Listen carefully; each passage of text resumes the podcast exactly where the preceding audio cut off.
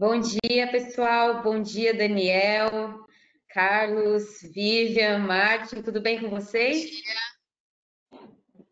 Bom dia, bom dia, Amanda. Como você está? Tudo bem. Sejam muito bem-vindos. Primeiro, obrigada por terem aceitado o nosso convite. Bacana. Bom, vou começar então pelo Carlos. Carlos, é, quem é você? Como que é, foi a sua trajetória? Conta um pouco para a gente sobre a sua história e também como que a SSM se juntou a esse mercado fotovoltaico. Vamos lá, pessoal, bom dia. Prazer, Carlos Bebiano, né? Para quem não conhece um pouco de mim, eu trabalho já nessa parte de estruturas desde 1998, né? As empresas onde eu trabalhei, prestei assessoria, trabalhava muito com a parte de telecom, torre de distribuição, né? É, principalmente com a parte de projetos pesados, pontes, é, e outros e outros itens mais, sabe? Grandes construções. E com o tempo, esse mercado, principalmente telecom, onde atuava muito bem, né? Ah, onde eu trabalhava, ele foi decrescendo um pouco. Em 2011, a partir de uma conversa com um amigo meu do Japão, é, ele falando sobre a energia solar lá, né? Aí teve o um problema depois de Fukushima, que deu o solar deu despontou realmente no Japão, e eu me interessei sobre isso, sobre esse assunto. E eu comecei a estudar, né? Assim, poxa, tantas empresas grandes no mundo e no Brasil, poxa, a gente não tem uma empresa que seja realmente 100% nacional, né? Que trabalhe com as próprias estruturas de fixação nacional. E como criar isso? Se basear aonde? Aonde é a fonte dos melhores? Daí eu tenho que falar, né? Os alemães criaram lá maravilhosos produtos, aí você começa a estudar, ver a resistência, ver o material, e a partir daí deu a ideia, falou assim, tem que ter uma empresa 100% nacional. Como eu já tinha essa questão interno minha, essa experiência com estruturas pesadas, né, e de segurança, eu falei assim, agora eu quero e tenho que ter a minha própria empresa. E eu comecei lá estudando 2011, 2012, para iniciar realmente em 2012, o final de 2012 para 2013, a gente começar com com a empresa, pouco a pouco. Eu falo para todo mundo, o primeiro ano foram três sistemas vendidos, três apenas três sistemas vendidos, né? E o Carlos é um pessoal do mercado, é um pessoal que acolhe muito, né? Não só os clientes, os amigos, parceiros, concorrentes. Por quê?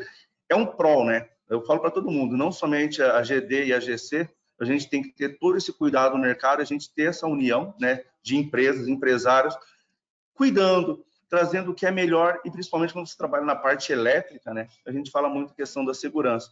O Carlos é SSM isso. Surgiu em 2012, nós estamos no mercado hoje, né? Hoje é, nós temos a produção própria, a extrusão própria. Então hoje nós estamos com três fábricas, uma em Curitiba, uma em Araucária, é, São José dos Pinhais, que é a nossa extrusora. Então a gente tem crescido bastante no mercado, né? Então a gente veio de um de um, de um, vamos dizer assim, da telecom e passamos agora para o solar. Só que nós se dedicamos hoje 100% ao solar, né? Energia solar fotovoltaica. E algumas coisas também de eólica que nós atendemos, que é a questão das escadas, alguns andaimes e outros itens que é necessário. Mas é a empresa é basicamente 99% hoje fotovoltaica. Perfeito. E você, Daniel, pode contar para a gente um pouco mais sobre você, sua trajetória e também um pouquinho sobre a Tritec? Claro, bom dia a todos. Primeira vez participando, muito obrigado vocês. Vivian, e Martin e Amanda, agora que eu conhecia também nos últimos dias, né? Os. É, como você já pode ouvir, também tem um sotaque estrangeiro. Eu venho muito próximo onde Martin também nasceu, acho que alguns alguns quilometrinhos, né, é da Suíça. Eu nasci lá no, perto do da fronteira da a, em, em, fato, eu nasci na fronteira da Áustria com a Alemanha. Tem um lago lá chamado Bodensee, Lago Constanz, né? Eu cheguei aqui no Brasil em 95, é, praticamente junto com o Plano Real, né? 94, Plano Real, né? muita gente deve estar tá lembrando dessa época. Essa época que veio, é, veio pela Xerox, eu trabalhei muitos anos na Xerox é, na Europa, lá, lá chama-se Rank Xerox, aqui chama-se Xerox Corporation. É, eu sou formado em engenharia aeronáutica, né? Deixe civil, né? Que tem uma fábrica muito grande de aviões lá perto lá de Altenrhein, que eh, fabricava aviões de caça e, e o precedor do Learjet foi desenvolvido lá. Né? É, eu aqui no Brasil, em 97, eu me formei na ESPM em Marketing, lá em São Paulo, na Vila Mariana. E depois eu fiz finanças na Getúlio Vargas e também uma pós em gestão de projetos PMI da Universidade Jorge Amado aqui, aqui na Bahia, que era um pouquinho mais tranquilo que a ESPM e a Getúlio Vargas.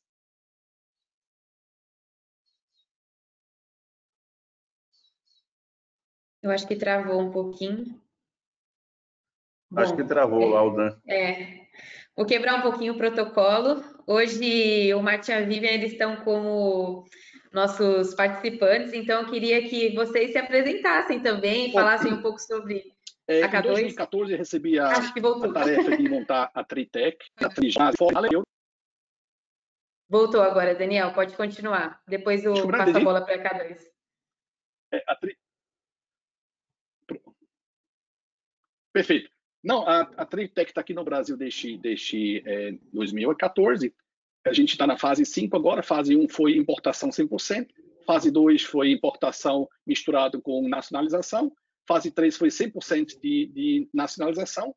E, e, agora nós estamos na fase de exportação. A gente está re, retransferindo a nossa tecnologia para, para a Europa. Por causa de falta de material, não por causa do preço, porque o preço lá fora ainda é mais competitivo, né? porque a gente tem muito tributo em cima das nossas estruturas, né?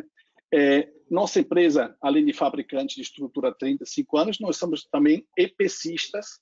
A gente faz grandes projetos, a gente instala grandes projetos na Europa, inclusive na Alemanha, e nós somos clientes da K2 na, na Alemanha. Nós estamos no catálogo da K2 como Tritec, vocês podem conferir isso, né, Martin? Né? Nós somos grandes clientes da K2 lá fora, porque a gente sempre procura a melhor solução para o melhor telhado, o desejo do cliente. Né? A gente não exige só que ele compra nosso, nosso material. Né?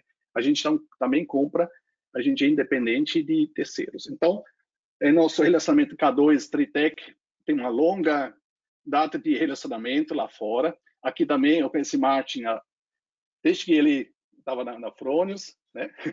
Visitei ele lá na fábrica seis anos atrás. Então, parabéns vocês aí o grande trabalho que vocês estão fazendo aqui no Brasil. Bacana. Obrigado. Quero, quero passar a bola para K2. Ah, eu sou, first, eu sou convidado, eu sou do caso de vocês, é. então tem que me convidar. Vivian, ladies Bom, first, por favor. É, meio estranho trocar os papéis, né? Mas eu sou a Vivian, eu sou formada em engenharia civil pela USP aqui em São Paulo também. É, eu fiz também um programa de dupla graduação com arquitetura. E depois disso eu comecei a trabalhar com o mercado imobiliário e, e aí na, lá por 2016, 2017, né, começou a crise mais ou menos no mercado imobiliário. E aí foi quando eu conheci o Martin, né, e aí eu entrei aí na K2 em 2018 e a partir de então a gente está tentando elevar cada vez mais o nível aí do, do mercado nacional e, e juntando forças aí para a gente conseguir tudo isso juntos, né? Martin. Parabéns. sem Vivian ou Amanda, estou totalmente perdido. Uh, não, eu, uh, em breve, que, que não me conhece, uh, eu sou economista e todo mundo acha que sou engenheiro, mas eu não sou. É um dos poucos economistas lá em 2008, começando na consultoria uh, na energia solar e desde seguindo alguns países e também tecnologias, né? painéis, inversores e último, por último, agora estruturas. Né? Então, desde final de 2017, estou responsável para K2, uh, para América Latina e aqui no Brasil. Essa era para mim também uma nova etapa da minha vida. Né? Quem me conhece da Fronius, fiz a Refusor, trouxe QSES para cá, né? fiz alguns projetos já aqui no Brasil. Um, ainda vou fazer, né? Mas a K2 era a primeira a estrutura metálica que que me pegou e uh, mudou minha minha minha visão do mercado. Né? Então, uh, hoje temos um grande desafio, nós três, quatro, cinco aqui, né?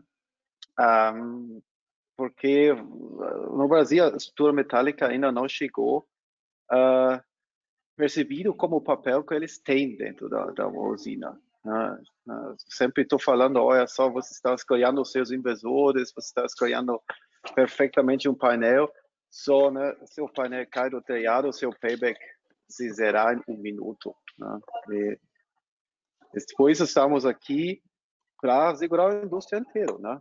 Não vale a pena te vender um, um, super mega painel que é um inversor que tem 20 anos e tem tudo. Seus painéis caem do telhado. Então, um, esse é o nosso trabalho aqui, trazendo essas soluções. Sou super duper focado em cooperações. Eu acho que a gente pode fazer junto várias coisas e vamos fazer. Estou agora oito anos no Brasil.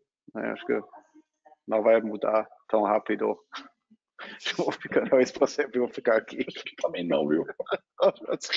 É difícil para voltar, é difícil, é difícil. Estou sempre bom para estar na Alemanha, mas é melhor de voltar para o Brasil. Vamos para assim.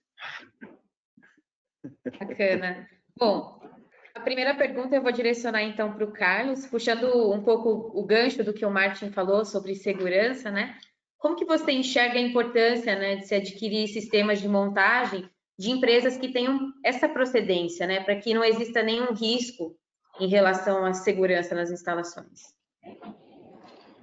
Veja, Amanda, é, dando continuidade, que o Martin está dizendo, isso é, é algo que ocorre muito, né? Isso é, é muito nosso, é muito do Brasil. Você vê que a, a importância que a estrutura, né, tem dentro de um sistema fotovoltaico e às vezes é, hoje nós tratamos isso, né? Você vê como as empresas tratam isso apenas como um componente que não deixa de ser, porém algo muito, mas muito mais importante, né? Que as estruturas. Eu digo hoje, o sistema fotovoltaico é uma Ferrari, é uma Mercedes, né? E as estruturas são as rodas, são os pneus. E às vezes o pessoal não dá importância nisso, simplesmente coloca um pneu usado ou coloca um, um pneu careca, né, para guiar essa super máquina.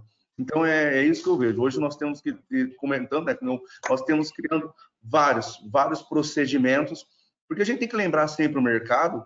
Quando você fabrica uma estrutura, ou você traz ela, ou você importa, você tem essa corresponsabilidade dentro do projeto, né? Então, quando você, o, independente se é o distribuidor ou integrador, quando ele faz uma instalação dentro de uma residência, a estrutura, quando você tem ela de um procedimento, de um padrão, de uma garantia, onde são feitos os testes, os laudos, né, para criar essa estrutura, eu digo para todo mundo, quando você tem uma vistoria do CREA ou da própria concessionária, eles mesmos hoje já conseguem saber se a estrutura está correta, não está correta, não é mais como fazia-se antigamente, né? Hoje tem as estruturas no mercado, hoje são várias empresas do segmento que você vê fabricantes de estruturas, que hoje tem essa capacidade técnica de trazer esse produto. Nós vamos falar da Tritec, K2, da SSM. Então, já tem empresas no mercado oferecendo um tipo de solução coerente para aquele sistema fotovoltaico. Então, é, antigamente você via muita coisa, mas muita coisa errada mesmo. É, questão de tubo, meu amigo o José Serralheiro, é, meu amigo pedricista. Então, ocorria muito esse tipo de coisa. Né? Vamos dizer assim, falando na linguagem brasileira, né? esse jeitinho brasileiro, essas gambiarras. E hoje não. Hoje você olha que o mercado hoje estão com grandes empresas, grandes fornecedores que pode estar fornecendo tranquilamente essas soluções e com a qualidade das empresas, né? principalmente com, as, com a experiência que elas já têm no mercado. Então, como nós falamos, é mais ou menos isso daí, mas é isso aí que eu estou falando, né? Então, esse, esse, nosso concorrente vai quebrar a gente, esse concorrente vai quebrar a gente, pô. É isso, é isso que nós estamos falando. Vai né? quebrar depois. Então, não, eu, se eu te falar o que eu tenho aqui, dá vontade de chorar, né? Eu falo para todo mundo. E o que a gente tem comentado muito nisso no mercado é o quê? Isso vem evoluindo.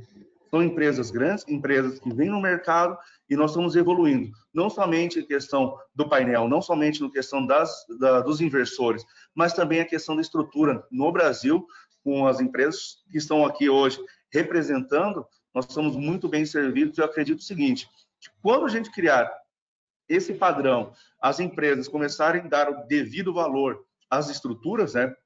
Eles vão entender que daqui 10, 12, 15 anos não terão problema se eles colocar qualquer tipo de estrutura é, em cima de um telhado. Envolve outros fatores, né? principalmente a questão da segurança. Desculpa, pessoal, falo bastante mesmo, hein? É verdade, é verdade. É, tem razão, né? Se vocês quiserem complementar também, Daniel, Vivian, Martin. É o seguinte, é, eu, eu vou um pouquinho mais simples, né? É, aqui, aqui no Nordeste, boa, boa. tem bastante vento nas praias, né? E o pessoal pratica kite, kitesurf. Uhum. Né? Kitesurf, aquela vela em cima da prancha. Né? Eu já fiz isso também. Então, eu, 100 quilogramas eu tenho.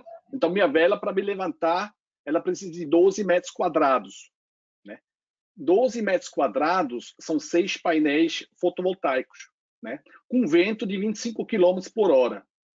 Então, imagina, você está com seis painéis no seu telhado, num ângulo razoavelmente de 10 graus, né? 15 graus, que é um, um ângulo leve ainda, né? pode ser 30, 45, né? pode uma bola de ataque maior. Né? É um vento de 25 quilômetros, vai levando essas, essa, essa essa instalação em, em um milésimo segundo, porque a estrutura não é a, o telhado não é construído para ter sucção, né? Ele, ele é construído para ter pressão, né? Quando ele fica junto com o telhado, as normas brasileiras não prevê sucção, eles só prevê pressão. Então, mesmo você aplicando normas brasileiras, né, tipo se a, a 6123, né, que é sobre os ventos nas cinco regiões, você não atende 100% a, a, a norma, a segurança, porque ela só prevê pressão, não sucção. E eu tive maior discussão com o engenheiro lá na nossa fábrica, falei, não, mas a norma é essa. Eu falei, não, olha só. Aí eu falei novamente o um exemplo por ele, olha só, 25 km por hora, 12 metros quadrados, quantos quilos ele vai? Aí ele começou a entender, falou, oh, então eu deveria fechar esse triângulo, né? Esse spoiler, eu deveria fechar ele, né? Porque a norma não prevê isso. Por isso eu estou dizendo, a gente tem que tra eh, trabalhar também com normas internacionais, como, por exemplo, que a gente usa, a K2 tem com certeza, a Atleta também tem, a Tritec tem, a IEC 61215. Ela foi revisada recentemente, né? Nossas estruturas ainda são de 2005, é, teste feito em 2011. Mas já tem uma revisão, acho que de 2016 ou 2017, se não me engano. Não mudou o número, mas ainda é o mesmo. Então, a segurança começa ali. A gente tem que pensar logicamente, não só se, se, se, se balizar nas normas, né? Porque se tem um vento lá atrás do bode de ataque, é um avião decolando. Se você tem 50 módulos, é uma Boeing 747 que está decolando, entendeu?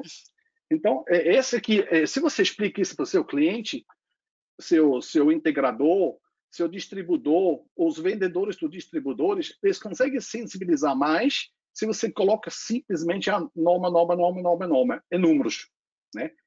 Usem, usem exemplos simples, kitesurf, windsurf, velejar, avião, entendeu? Aí o pessoal vai começar a entender que realmente tem alguma coisa a mais que a gente tem que tomar cuidado, né? não só se basear na norma, porque a norma é para uma certa é, situação, mas se você tem um triângulo em cima do telhado, ela já não vale mais nada, entendeu? Mudou completamente a, a citação. Essa isso eu acho que é fundamental nesse tema segurança. É, acho que só para complementar um pouco, é dentro do que o Carlos falou, e é uma coisa que a gente né, ouve muito e fala muito sobre isso aqui também no Photovoltaics, é que a estrutura ela representa muito pouco dentro do kit gerador, né? A gente sabe que a tendência é que talvez ela vai representar cada vez mais, porque o custo dos outros componentes vai diminuir, mas mesmo assim ela representa muito pouco, 7, no máximo 10% dentro do kit, então não vale a pena você alguns até 2% só. É, então, é, é, muito pouco. É, então não vale a pena você abrir mão disso, né? De ter todo, tudo isso, ter uma segurança maior, é investir em um, um fabricante de confiança que faça esses testes, tenha essas certificações, né? Busque também inovar, porque não adianta também ser um, um, um fabricante que só né, replica ou que não tem toda essa bagagem de engenharia por trás. Então, isso é, é uma das coisas que a gente sempre é, preza aqui na K2. Então, até por isso, é, a gente sempre né, tá, tá tentando estar mais presente e colocar mais capacitação no mercado através dos webinars ou até mesmo através da Solar no grupo de trabalho que provavelmente a gente vai criar aí quando voltar tudo ao normal depois da pandemia para falar sobre normas, né? Mais especificamente, assim como o Daniel citou, não é a BNT, ela existe, né? A gente usa a norma de cálculo estrutural comum, né, força é, de vento em edificação, mas existe aí a demanda para ter uma norma específica e, e, baseada nas normas internacionais realmente. Perfeito, tem mais uma coisa, tem mais uma coisa. A gente só está falando isoladamente da fixação do painel solar até o telhado. Do telhado, uhum. a estrutura do telhado, é, ninguém se responsabiliza. Entendeu? Isso daí, Exatamente. e muitas vezes a gente se recusa. Eu já recusei N, N é, fornecimentos, manda uma foto para mim, esse telhado esquece. Faz primeiro a lição de casa. Investe no telhado junto com o seu, o seu sistema, porque você vai querer que ele fique lá 20, 20 e poucos anos, né? Então, tem que fazer primeiro a lição de casa, né? E consertar o telhado, senão, no meio do caminho, vai dar problemas, né? Perfeito. Acho que a segunda pergunta é exatamente né, sobre normas e eu queria saber a visão de vocês. Quanto, o que, que vocês acham, né, já que vocês participam aí de associações, a quantas anda essa questão de é, criação de normas e regulamentações em estruturas fotovoltaicas, para que a gente possa nivelar o mercado fotovoltaico por cima? Daniel, se você quiser é, responder. Bom, é, em fato, tem muita gente que quer que ande e tem muita gente que não quer que ande, né? A verdade é essa, né?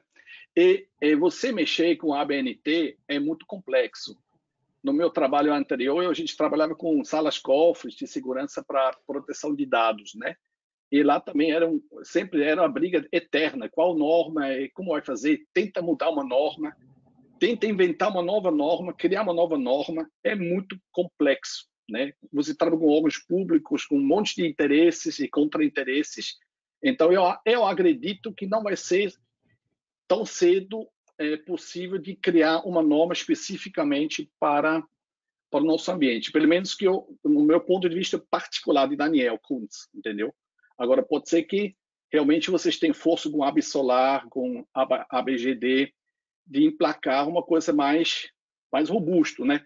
Mas depende também, né? quem está atrás disso, né? É muito político também, né? Então, uma série de, de, de pequenos detalhes assim que tem que ser visto, é, bem analisados, né? Porque muito dinheiro também não é barato, né?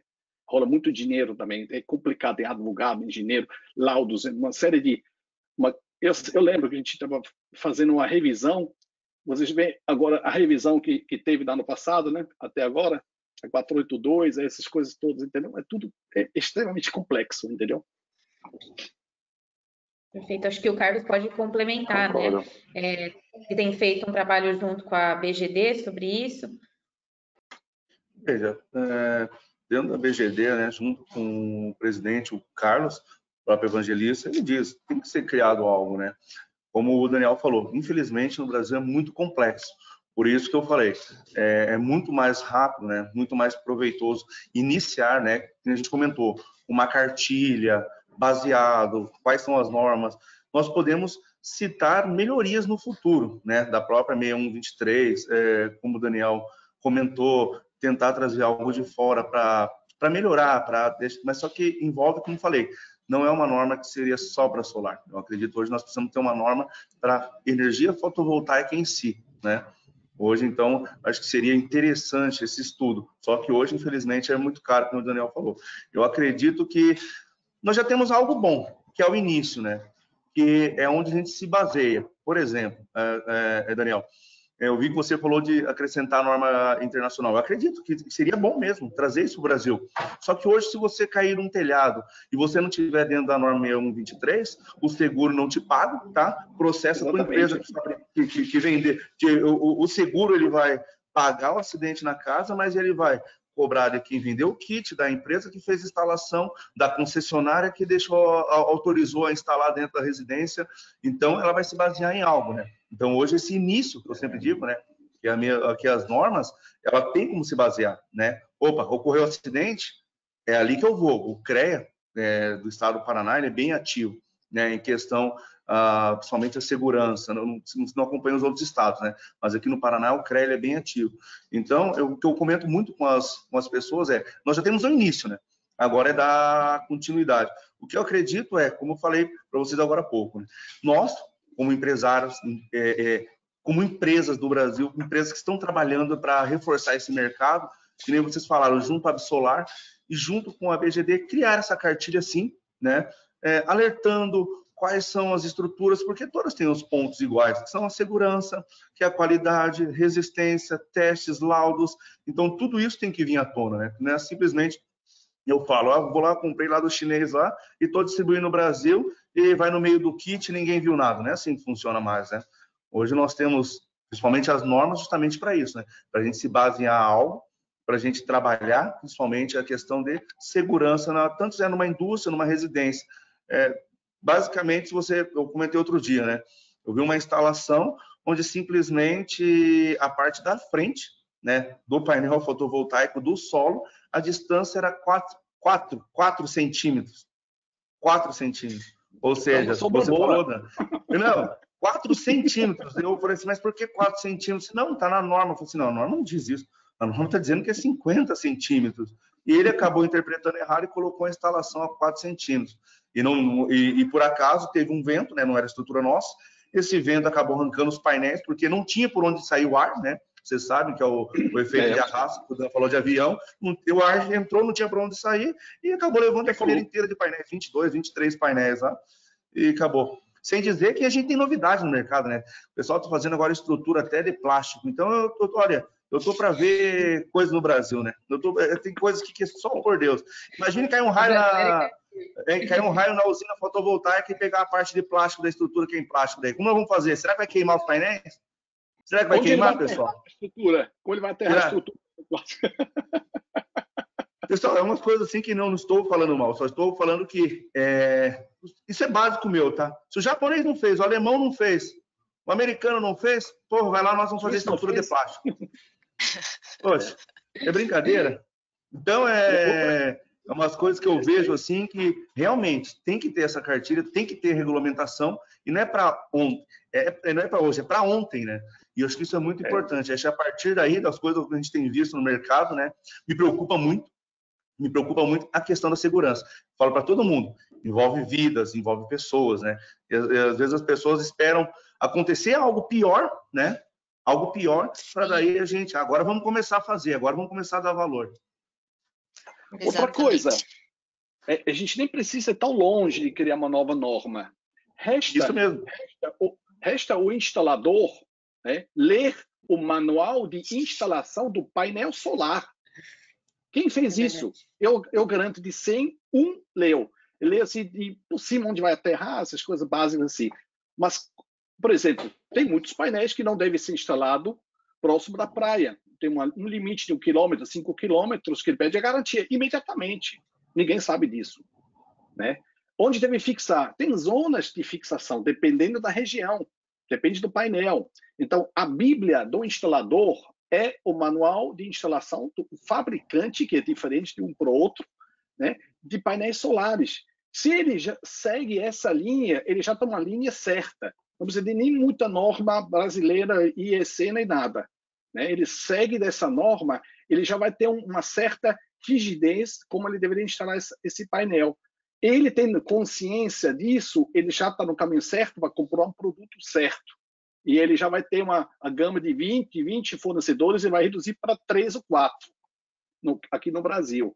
Né? Então, eu acho que é isso que nós que temos é, é, batendo é, rebatendo a qualidade do produto, né, o valor agregado, insistir de mandar o manual do fabricante e citar, olha só, aqui tem que ser isso, aqui tem que ser 15 centímetros, aqui não pode prender por baixo, aterramento não é no perfil, é no módulo, assim vai, entendeu? Então, isso daí, a gente tem que usar? A gente tem que usar coisas que já existem. O kitesurf existe, o manual de instalador do fabricante existe. Então, seguindo dessa linha, a gente vai encaixando o, o, o nosso cliente de comprar e instalar o produto correto. Essa aqui é, eu sempre faço isso daí, como, como, como linha né, de foco. Só complementando é, tô, também um pouco o que o, o Carlos falou, é, rapidinho, Martin. É, a gente, né, eu participo de uma reunião semanal, rigorosamente, aí com todo o time de pesquisa e desenvolvimento da K2 Global. E isso é, é, assim, é muito interessante, né? Além da gente participar aí de todo o desenvolvimento de produto, a gente discute muito essa parte de normas. E os nossos colegas da Califórnia, é, eles estão é, estão aí participando da, da, escritura né, de um documento, justamente no modelo do, da cartilha que o Carlos citou, só que abre um pouco espaço para interpretação ainda, sabe? Então, por exemplo, na, na, nesse documento que eles, enfim, estão elaborando, está é, tá dizendo que enquanto a estrutura não colocar em risco vidas, é, podem ser é, é, colocadas estruturas com um coeficiente de segurança menor. Então, por exemplo, uma grande usina isolada, existe um risco de uma má interpretação, sabe? Então, acho que quando a gente for é, realmente escrever isso, elaborar um documento como esse, tomar cuidado com essas, é, com essa, esse tipo de interpretação. Então, determinar realmente é, limites, determinar modelos de teste ou determinar que, por exemplo, todas as estruturas da K2 elas são dimensionadas com limite de escoamento. Vários dos fabricantes, quando você pergunta aqui no mercado nacional sobre uma testagem, uma certificação, algo assim, eles te dão o teste de limite de ruptura. Então, sabe, esse tipo de, de coisa que tem que ser muito bem determinado para haver realmente um, nivelamento por igual e não um nivelamento por baixo, né? Então, acho que essa é um pouco a, a colocação, que é muito o que a gente está observando, né, de movimentos que estão havendo lá fora e que vão precisar ser replicados aqui de mais cedo ou mais tarde, né? Perfeito. Tá, só, Martin, você quer complementar algo? É, Sim, sim, complementar. Eu estou totalmente com com Daniel e Carlos, e Vivian com certeza. Uh, eu acho que criando uma norma no Brasil é muito longe. Eu participei várias normas de inversores solares. Né? E hoje o inversor solar ainda nem, nem tem uma NCM própria. Né? Então, uh, imagina. Eu acho que nosso caminho é exatamente de, de sensibilizar o instalador né, falando, cara, se essa, essa painel cai, uh, você pode fechar, você né, uh, uh, vai preso. Vai, vai, preso, né? Vai preso. É, filmar, tá, vai preso. Sim. É isso é o caminho, é o único. Né? Essa, essa a é, é para todos nós é um, um problema. Né? Se, se nossos uh, amigos concessionários vendo muito aventureiros no mercado, e painéis caindo, eles falam, ah, tá vendo, né? De deixa solar conosco. Né? então, nossa próxima usina vai ser do, do Enel e do CELP e não sei o que que vai instalar. Então, a gente precisa sensibilizar. Né? Eu estou discutindo no, no, nível internacional um ponto, é a, é a warranty que o instalador está tá dando. São seis meses alguns ainda nem nisso. Né? Então, na Alemanha, né, na Europa, tem cinco anos. Então, um cara que faz a fixação e sabe, em cinco anos eles vão em cima de mim, né?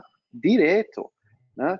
Eh, eu tenho como, como uh, empresa e como, como uh, pessoa uh, física, estou responsável que isso fica cinco anos. Uma diferença se faz uma instalação e tenho o sentimento de seis meses, tanto faz. Né? Aí eu vou um pouco mais forte e ver que, que você vai sobreviver seis meses. Então, nesse ponto, a gente pode entrar para. Cara, se cai em dois anos ainda, você vai ser preso. Né? É o distribuidor que vendeu o kit também. Né? Então, a gente não. A gente tinha aqui no Brasil anos, a gente só tinha preço. Tá? Mas o preço é tão barato hoje. O painel esse ano caiu mais 20%. É, o painel lá fora em dólares custa mais nada. Né? Então, para dessa discussão. Né? Agora, você pode comprar uma usina e comprar qualidade. entra. E a coisa mais importante, o painel, tanto faz quanto custa. Se cai, finito banana payback. Mas residencial, como a gente falou, né? O residencial cai normalmente numa é coisa mais danificada em pessoas, em, em carros, em, em, no vizinho, não sei o que, né? Então, essa sensibilização é uma coisa que a gente pode, precisamos focar em de criar, né? So, estamos bem longe né, do cliente final, infelizmente, a gente precisa, então, falar todo dia para o instalador, para o distribuidor, por favor, por favor, né? segue, segue uma norma, sensibiliza nesse ponto, é importante para nós. Né? Só quero adicionar isso, porque as normas a gente está fazendo, mas leva tempo, leva tempo. Depois, quem, quem vai controlar isso, né? Então, vamos pensar, vamos educar os instaladores. Né? E a norma só vai do, da sua estrutura que você normatizou para o telhado que foi normatizado, mas que normatizou que os dois se casam? Entendeu? Verdade. Esse é outro problema, né? O teste tem que ser feito individualmente em cada telhado, teoricamente, se presta ou não presta. Teoricamente. É, porque você tem um componente testado, né, que é nosso estrutura de alumínio que vai para o manga bolts, um gancho. Daí vem tem os parafusinhos ou não. E o telhado também tem o NBR, né? Agora, quem disse que os dois, dois juntos aguentam? O engenheiro. Tem que ser um cálculo lá, naquele local, fazer teste, tudo. Teoricamente, né? Teoricamente, seria um teste por instalação. Um cálculo por instalação, teoricamente, né? Ah, essa é a função do engenheiro que aprova, né? Que dá RT para instalação. Exatamente. É, o que eu estava comentando, né? Tem que você fazer um laudo estrutural, é, se o telhado aguenta, se a própria estrutura, né? Se a própria estrutura existente no local, é, paredes vai aguentar, né? Então, eu acredito que isso é muito bom, né? E a gente conversando sobre isso, mostrar para as pessoas que aquele custo que ele está gastando com engenheiros, né? Não é um custo que ele está encarecendo o projeto, é algo que é a própria segurança para ele. É, já vimos acidentes ocorrer no passado, supermercado cair, é, outras empresas, telhados virem abaixo, né? Justamente por simplesmente não ter um laudo estrutural. E quando você faz um laudo estrutural, né? Vamos dizer, vamos, vamos dizer assim, o engenheiro civil faça, ou engenheiro calculista.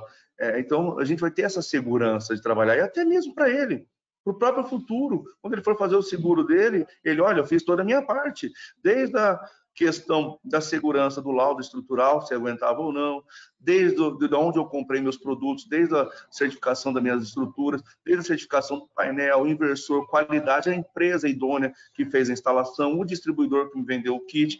Então, assim que se a gente abrir os olhos, principalmente, que são outras empresas também, né? não só residências, mas outras empresas também que fazem, colocam a parte solar em cima dos seus telhados, é, abrir essa consciência, né? Que é um custo que tem que ser feito. Né? Eu acho muito importante, acho que isso é, é algo que tem que trazer. E antes de fazer a instalação, é possível, né? Vamos fazer um laudo estrutural, pessoal. É muito importante mesmo, até para o seu futuro, para a sua segurança é. também. Eu vou Essa repetir. É, o, o manual de instalação do fabricante não está sendo usado, nunca. Uhum. Porque às vezes eu peço até para meus clientes de me analisar, ele fala, não, mas o fabricante falou que não tem. Ou tem em inglês, ou tem em chinês, entendeu? Então é uma coisa importante de, de, de você exigir, né? Para a instalação 10, 12 folhas, não é nada demais, mas ali tem coisa, você, é, até eu digo assim, até assustador. Falei, rapaz, aqui no Brasil tem 70% das instalações não tem garantia. Já perderam já logo de cara. Né? Agora imagina a estrutura que ele vai usar. Aí ele pede de vez. Né? Então, tem que jogar medo. Desculpa falar, tem que jogar medo. Vai preso, é. vai perder garantia. Não tem jeito. Como os outros também estão jogando duro com preço, com produto de, de, de terceira categoria, aquela gambiarra, a gente tem que jogar no mesmo, no mesmo, na Melai é outro lado, entendeu? Não tem jeito. É, a realidade é essa, a nossa é. realidade é essa aqui. O medo sensibiliza, né? Exatamente é. isso. E essa Terapia sensibilização é nosso papel, né? Terapia de choque. É verdade. É, é o nosso papel gostou, sensibilizar né? os integradores. Você já me conhece, eu sou meio radical. os distribuidores também, que muitas vezes são nossos clientes diretos, né? Então, esse é o papel de nós como empresa, é, já que ainda anda a passos curtos, né? Essa questão da norma, então vamos continuar aí falando sobre a segurança. Né? Tem agora distribuidores de grande porte, não diga assim, número um, usando porca autotravante com aquela ruela de nylon lá dentro. Pelo amor de Deus, né? É plástico aqui no Brasil, com o vez, com, com calor, ele, ele, ele derrete ou ele some em menos que um ano. Como vai ficar seis, sete anos ali em cima? Né? M8 ainda, não é nem M10. É, não vou falar nome, mas eles estão usando direto isso aí, porque é mais barato. 15 centavos, mas como ele vende milhões e milhões de peças mês, faz uma diferença, né? Não está errado isso aí, entendeu? Coisas básicas, a gente não usa em, em calor, em exposição ao, ao, sol, esse tipo de, de, de, de, produto. É básico do básico, entendeu? entendeu? É, é triste, mas é, são os maiores que estão puxando até. Não são os pequenos, não. São os maiores agora, entendeu? É um trabalho árduo, né? Mas é necessário a gente fazer. Partindo agora para. Por isso pra... a gente está aqui, né? Se fosse fácil, não, ninguém aqui na casa. né? E, né? essa discussão que a gente sempre precisa pontuar em todos os as lives, os webinars que a gente participar, é muito relevante mesmo. Partindo é. agora para a parte de digitalização, queria é, perguntar para a Vivian, né? Como que você acredita que as empresas é, de estrutura possam trazer ainda mais valor para os clientes através da digitalização? É, eu acho que foi muito legal o episódio da semana passada, inclusive quem não participou, não pôde acompanhar, já está online no YouTube. A gente fez um episódio só sobre softwares é, para engenharia solar e foi um episódio incrível. Assim, acho que a mensagem que ficou justamente foi que a pessoa que está por trás do software, né, quem realmente coloca os parâmetros e quem opera o software ali no dia a dia, precisa ser uma pessoa capacitada. Então, a digitalização, ela existe, ela é extremamente necessária. É, a gente, né, a K2 tem uma ferramenta digital aí para cálculo estrutural, mas ela só funciona se o profissional que está por trás da tela do computador sabe o que, que ele está colocando, sabe os parâmetros que ele está colocando, fez a visita técnica, viu que o telhado aguenta. Então, tudo isso, né, toda essa parte de digitalização, os softwares é, hoje no mercado são extremamente sofisticados, tem modelos matemáticos aí infinitos, é, mas só funcionam se realmente o profissional que está operando tudo isso é, seja um profissional capacitado. Então, falando um pouco de, né, de toda essa parte aí de digitalização como um todo, eu acho extremamente importante, é, justamente até para o nosso caso, né, mas ponderando isso, né, que o, o profissional seja um profissional capacitado. Mas as ferramentas digitais, com certeza, elas estão aí. É, a ferramenta da K2 e de vários outros players são gratuitas e cada vez mais a gente vê que essas ferramentas podem ser interconectadas entre si. Então, eu acho isso, né, um passo aí olhando já para o futuro, né? A gente de repente não sabe como que vai ser o dia de amanhã, é, então toda essa parte aí digital é extremamente importante para o cálculo de qualquer um dos componentes do, do kit, né, do, do gerador. Perfeito. É, Daniel, Carlos, vocês querem complementar algo nesse sentido? É, nós também temos o software, é, chama-se Tree Design, né, de, de, de, é, de, cálculo, né? A gente, é, no início, em 2014, a gente começou com ele, como a gente fez adaptações, é, tropicalizando o nosso produto, é, de alguma forma, porque é, nossos produtos são testados por, por Snowload é, Pascal 5400, é, significa com neve. E nós não temos neve aqui. Aí a gente fez uma nova linha de 2400 né, Pascal, que é absolutamente suficiente, porque a diferença é o metro de neve em cima do painel solar, né? O metro quadrado, tá um metro cúbico de uma tonelada praticamente com chuva, né? Então, é, nós, nós é, adaptamos o software tá, estamos finalizando, mas é, é, difícil também, como você falou, né? É, como eu venho mais na área de informática, né? Tem um, um jargão, né? Shit in, shit out, né? Porque o, o, você alimenta o computador ele vai trabalhar e vai voltar. Né? Então, se você alimenta errado o sistema, vai voltar um sistema, é, uma resposta errada. Então, nós temos essa dificuldade realmente. Né? O sistema é muito similar de vocês. Eu sei que, que vocês não é Leva Soft, vocês fizeram um, software próprio, não sei da Leva Soft que outros estão usando Slack e tal. Mas é, é, é, existe também uma, uma manutenção constante, né? E essa é, são nossas dificuldades. A gente tem o software para quem quiser, não é gratuito, também posso dizer, não funciona no iPhone, mas realmente é para mais é, é, aquela empresa que quer mais qualidade, que tem mais engenharia, que compra um produto de qualidade, aí, aí é perfeito. Agora, se você vai no arroz feijão, sinto muito, aí não funciona só para calcular quantas placas, quantas peças precisa, aí você faz uma planilha Excel, né? É, é só para complementar, 2019, 2018 foi para SPI e para o uh, Intersolar nos Estados Unidos. É, lá tem, tem salas inteiras só de software.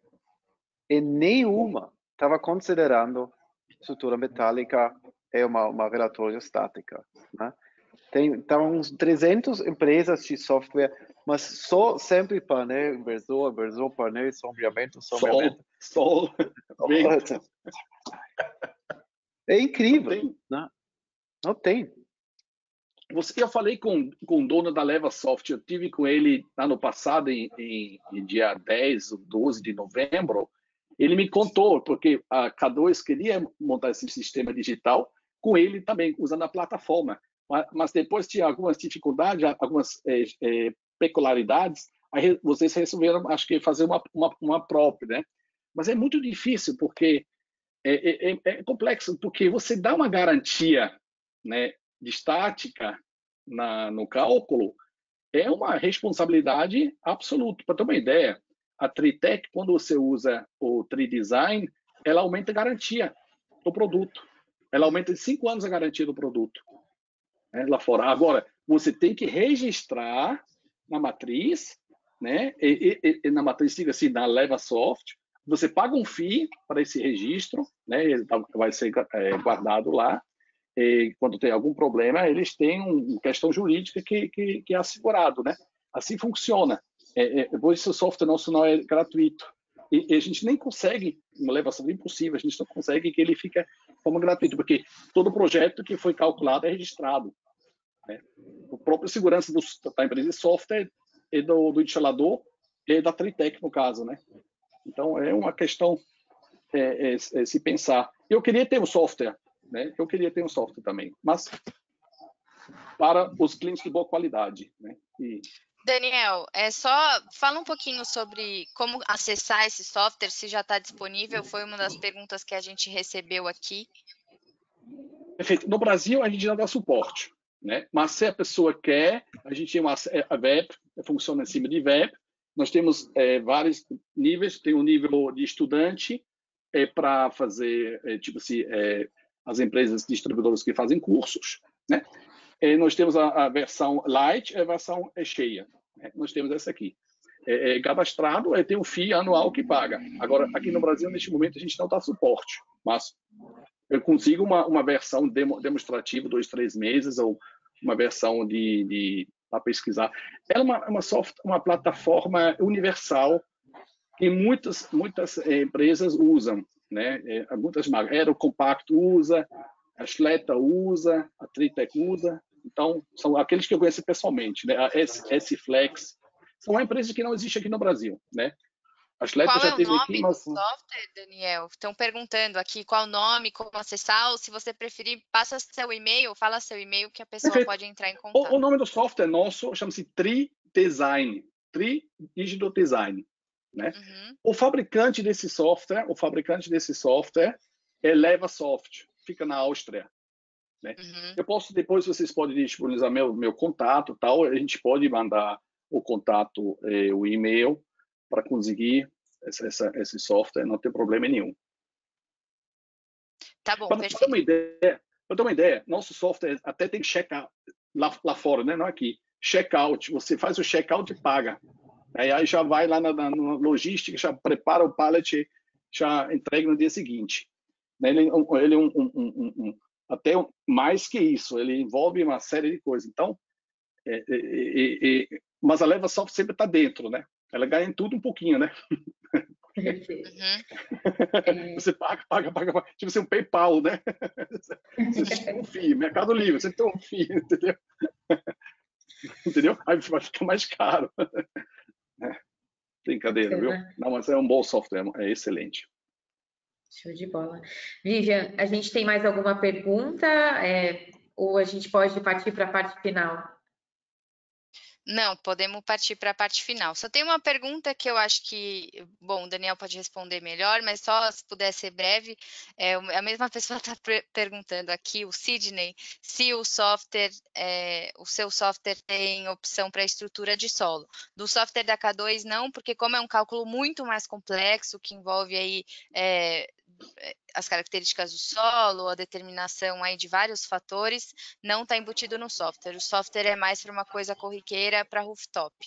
E o software de é. vocês, é, Daniel? A mesma coisa, rooftop. Rooftop. É. Tá. Isso mesmo. Não, não tem, não tem. utilizando para para outros itens, né, para outros fins, solo, estacionamento, carport, é um estudo mais a, a, a, aprofundado, né? Envolve muito Isso. mais engenharia. Exatamente. Então, partindo para a parte final agora, é, a gente costuma fazer em todos os episódios algumas perguntas sobre o mercado fotovoltaico para os nossos participantes. E aí eu pediria que vocês respondessem de forma breve a visão de vocês, tá bom? Primeira uhum. pergunta é quantos giga de volume instalado vocês acreditam que a gente vai ter no Brasil em 2020 em energia solar? É esse ano. 2020, né? Esse ano. É. Hoje está em quanto? Desculpa só perguntar. Acho que mudou é, recentemente, atingiu a, um patamar. Né? Três, né? três, né? É, atingiu três faz pouco tempo. 3 GB, né? Um mês Olha, atrás. Eu vou copiar a fala da Bárbara Rubin, que acho que também é perto do que a gente já tinha comentado a última vez. É, acho que mais 2 GB, 1.5 GB até o final do ano é o que vai acontecer aí. Do, dobrar o que já foi feito esse ano, né? Tipo, se foi feito o ano 1 giga, né? Foi dois que fechou, né? Uhum. Mais um, né? Eu, eu diria vai para quatro. Uhum. Bom, né? Porque eu acho que a curva eu... assim, esse ano não é assim. É, a curva é, é ela, ela é... que eu vou junto com o Dan ali. Eu acho que eu vou com o Dan ali, que acho que 4 GB é um número bom ainda, é. pelo que tem ocorrido em todo o planeta, né? Ele dobrou no ano passado para esse, né? De dois vai para quatro, né? Perfeito. É. Eu espero que 99% nossos, né? A gente divide em três, né? Que tal? não, não, não. Amei, amei. Acho que. Ah, boa. Dividindo em três, ó. Martin, quer dar um né? palpite? Né? cartel. Tá. Então, meu palpite é bem, bem Está gravado isso aí. É. Eu acho que o mercado um pouco mais lento, retomando que eu, que eu, que eu achei. Também estou tô vendo algumas dificuldades ainda, mas o mercado ainda existe, ainda tem, né, tem, um, tem um papel internacional. Eu também acho que não vai decolar tão rápido, vai ser um crescimento mais pequeno, mais, mais uh, lento. Então, eu acho que se a gente tem ainda uns seis meses em total para instalar, a gente deve ter mais um giga, talvez, né, é on top, até agora, até o final do ano. Uh, seria bom. Isso a gente precisa só para uh, vacilar, existe isso? Só, só para vender todos os painéis que estão estocados no Brasil. Né? Só para vender novos, importar novos painéis para o Brasil, acho que a gente precisa vender essa, esse gigawatt que está no estoque das grandes distribuidoras hoje. Né? Isso acho que vai acontecer. Tem um, tem um giga em estoque aqui, Marcos, você sabe disso? Ah, a gente fez ontem, a gente fez uma, uma, um cálculo, acho que é perto de um giga está estocado hoje. Né? Com é nossos top distribuidores, já estão cheios. É mesmo, tá cheio. Amanhã é. a gente vai conversar com o Márcio Takata, se vocês quiserem, tiverem a curiosidade, ele vai ele, passar ele deve saber. aí das importações, então vai ser bem legal a gente saber tudo isso. Os números mais atualizados a gente vai saber amanhã. Amanhã é painel solar, então? Amanhã é o, a Greener, né? Amanhã é a Trazendo os Greener. números de importação do setor. A Greener. Uhum. É. Seria, Números de seria bom fazer um live, uma live sobre manual de instalação dos, dos fabricantes É. de painéis solares. Que tal? Queria participar. Todo tema é é. tema. Tem que começar a botar a- a- as lives conforme a gente quer dirigir. É, Verdade, verdade. Né? Bom, a segunda Pega- pergunta. A segunda pergunta é se vocês pudessem escrever uma resolução normativa ou uma lei para o mercado de geração fotovoltaica, o que, que vocês escreveriam?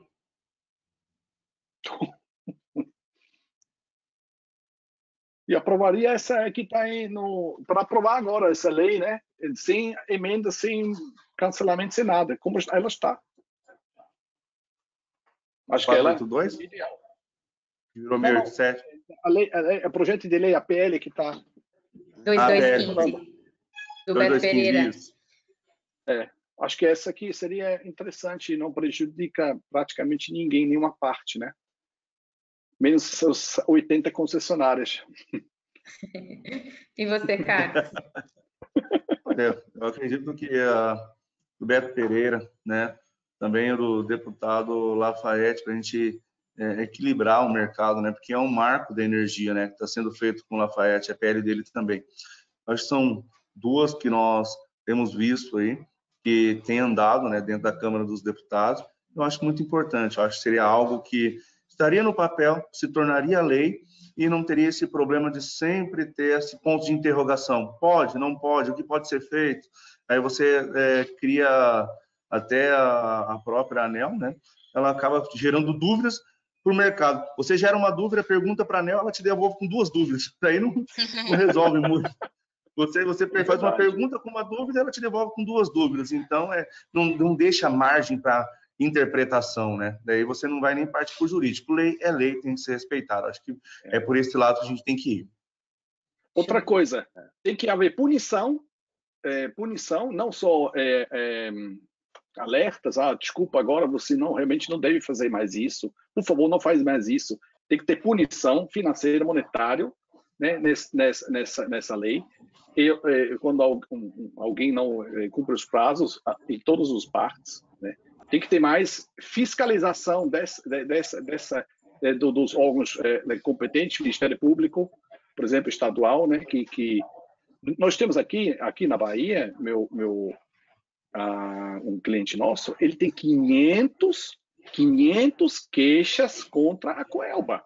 500 queixas contra a Coelba. Um, único cliente nosso aqui. Entendeu? Um único. Eu sou pres- eh, presidente da Bahia Solar, uma associação regional, né? E, nós praticamente somos um, um departamento jurídico para nossos associados, né? Porque compartilhamento jurídico, né? A gente, cada um paga 80 e poucos reais mês, ele tem direito a um escritório de advocacia que cuida toda a parte eh, de juridicamente, né? Então, é, claro, a gente tem outras coisas também. E o maior problema é que você manda para ouvidoria, aí eles mandam uma carta, depois vai fazer uma reunião com a Coelba, depois ah, vamos resolver semana que vem, aí resolve assim esporadicamente, aí depois começa tudo de novo, né? Porque não tem punição monetária, né? Então, acho que isso aqui também é muito importante, que se, se, se mexe também, se mexe alguma coisa, tem que incluir essa parte, né? Por exemplo, a proposta da 482, que a é, é, ofereceu lá, não teve nada disso, nenhuma punição. Então, é, é, é para pensar, é, por que não tem punição? E Vivian Martin, Acho que uma lei, né, que regulamente tudo isso, né? Acho que quando a gente passa, a gente recebeu a Bárbara Rubim também na semana passada, quando a gente passa é, do administrativo para o legislativo, isso traz muita estabilidade, né, para o setor. Então, realmente precisa ter uma lei que considere tanto o lado dos integradores quanto o lado das distribuidoras é, de forma correta, né, de forma justa. Então, acho que falta muito essa lei e a gente não pode, né, nesse episódio, deixar de falar que falta uma norma também para estruturas fotovoltaicas é, que nivele aí todo mundo para cima e que não aconteça mais é, das pessoas, dos integradores irem fazer é, a sua própria estrutura é, ou que comprem produtos de baixa qualidade. Perfeito. Com certeza. É, só, só, falta um, né? Só falta um. Então, a gente tem o AMO para estabilizar nosso net metering, a gente tem a estrutura, tá tudo bem. Só falta nosso próximo mercado, sistemas híbridos. É. Começamos em 2015 com ILDO, com tudo isso. E até agora, estamos todo ano, vai sair, vai sair, vai sair. Talvez esse ano. É, mas bateria é um problema, né? Bateria é um problema, mas o, o Brasil é o país de baterias. Quantos é, o nome do bateria tem aqui. É. Baterias barateando, barateando, barateando, inversor híbrido barato, barato, barato, energia tá, tá, tá aumentando podemos quase desligar do, do concessionário, mas cadê a regulamentação? Eu, eu, sei da Victron como estão entrando com projetinhos de 3 kV só para fazer um híbridozinho. É muito trâmite, é, é muito difícil. É, é um absurdo, né? Tá. Essa quero também. Verdade. A terceira pergunta. Absurdo. Dá a impressão que a única bateria que funciona no Brasil é de escola de samba, né? e ela funciona, verdade, funciona, funciona, duas vezes por ano, né? Você vai para final é do aí. Né? sei lá. Bom, a terceira pergunta, resumam para mim a percepção de vocês sobre o mercado fotovoltaico brasileiro em uma palavra.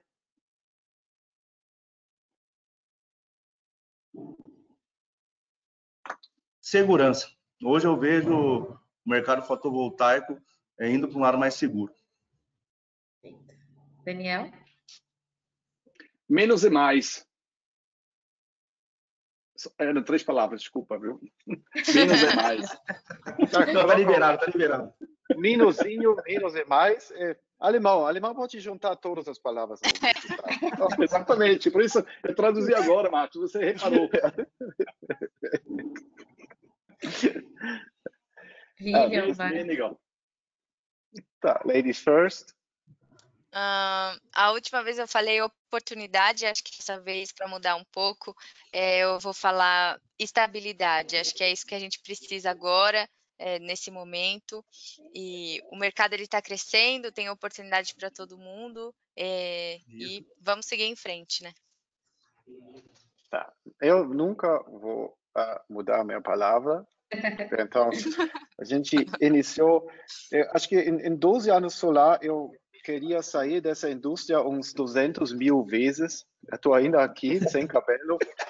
Só desde três anos, a gente está praticando internacional uma palavra é unstoppable. Né?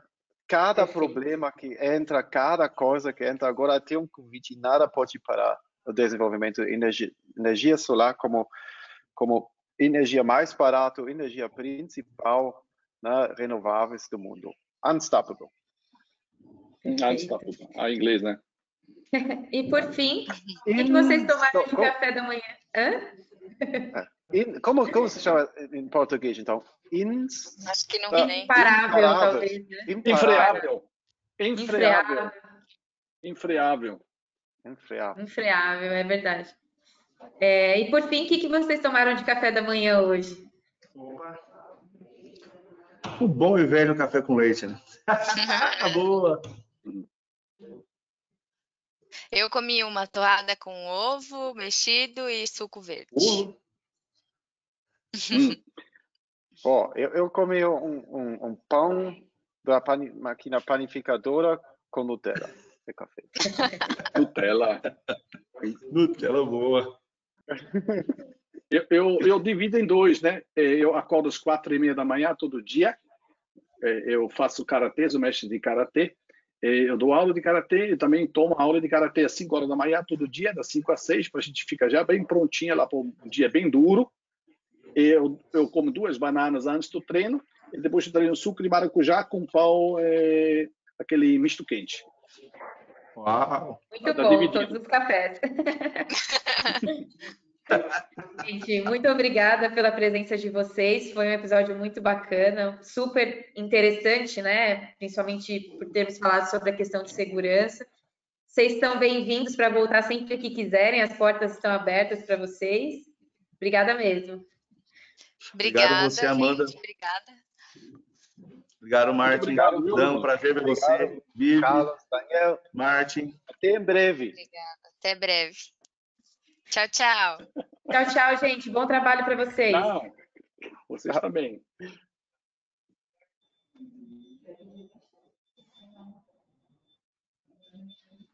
Bom, onde sai daqui?